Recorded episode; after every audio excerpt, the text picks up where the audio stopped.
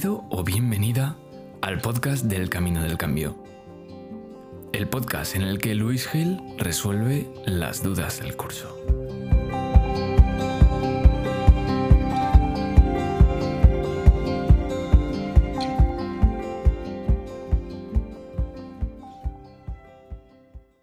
Hola, ¿qué tal? Bienvenido, bienvenida de nuevo a un programa más de este podcast El Camino del Cambio.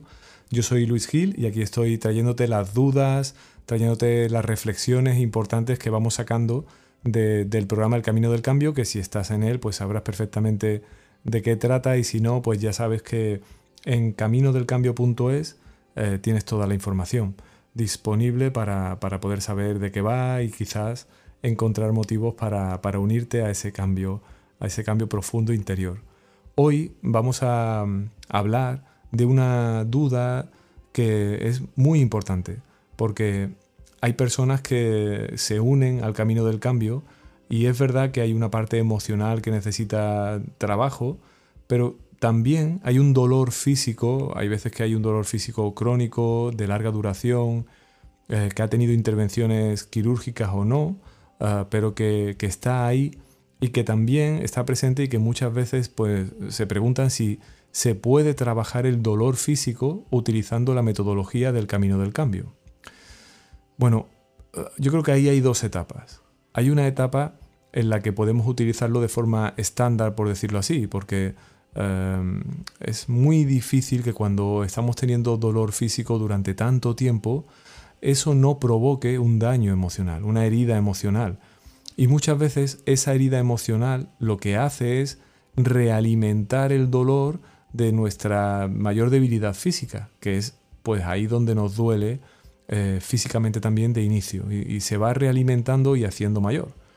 Ah, por tanto, yo creo que es importante entender que cuando tenemos una molestia física, trabajar en el camino del cambio, la emoción que prevalece, eh, al menos de inicio, cuando yo estoy viviendo en esa identidad, en esa vida, eh, me puede ayudar muchísimo por decirlo así, a limpiar la parte emocional que tiene el dolor físico.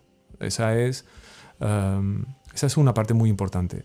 Luego, también es verdad que en muchos componentes del dolor físico eh, puede haber pues un, catalizador emocional o un ayudante eh, emocional que, que, lo provoca o que lo perpetúa un poco más. Eso también se puede trabajar con las herramientas del camino del cambio porque Podemos incluso partir del dolor físico y tratarlo como si fuera una emoción. Y ahí todo lo que tú sabes que tienes que ir avanzando en el programa sobre los momentos, la observación, esa emoción secundaria, todo lo que vamos trabajando se lo aplicamos al dolor físico y es muy probable que también saques unas conclusiones importantes sobre una parte arraigada que ya no es el dolor emocional que se genera por vivir el dolor físico, sino que sería realmente el dolor emocional integrado que forma parte del dolor físico.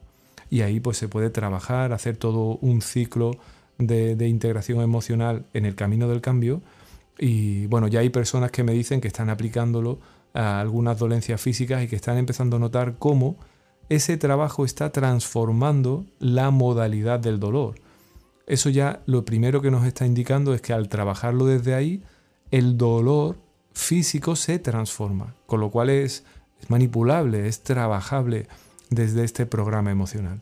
Así que si crees que mm, te podría ayudar, no solo por la parte emocional que ha generado un dolor físico que hayas podido estar teniendo, sino también por el propio dolor físico, yo te animo, eh, si aún no estás aquí con nosotros, que vayas a caminodelcambio.es, veas todo lo que supone formar parte de este programa y te unas. Y si no, pues oye, en el siguiente episodio estaremos de nuevo aquí en el podcast dándote reflexiones, trucos, consejos que te puedan ayudar también en tu día a día.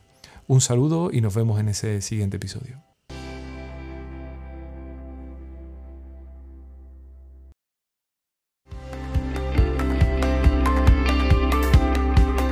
Gracias por ser parte del Camino del Cambio. Te esperamos en el siguiente episodio.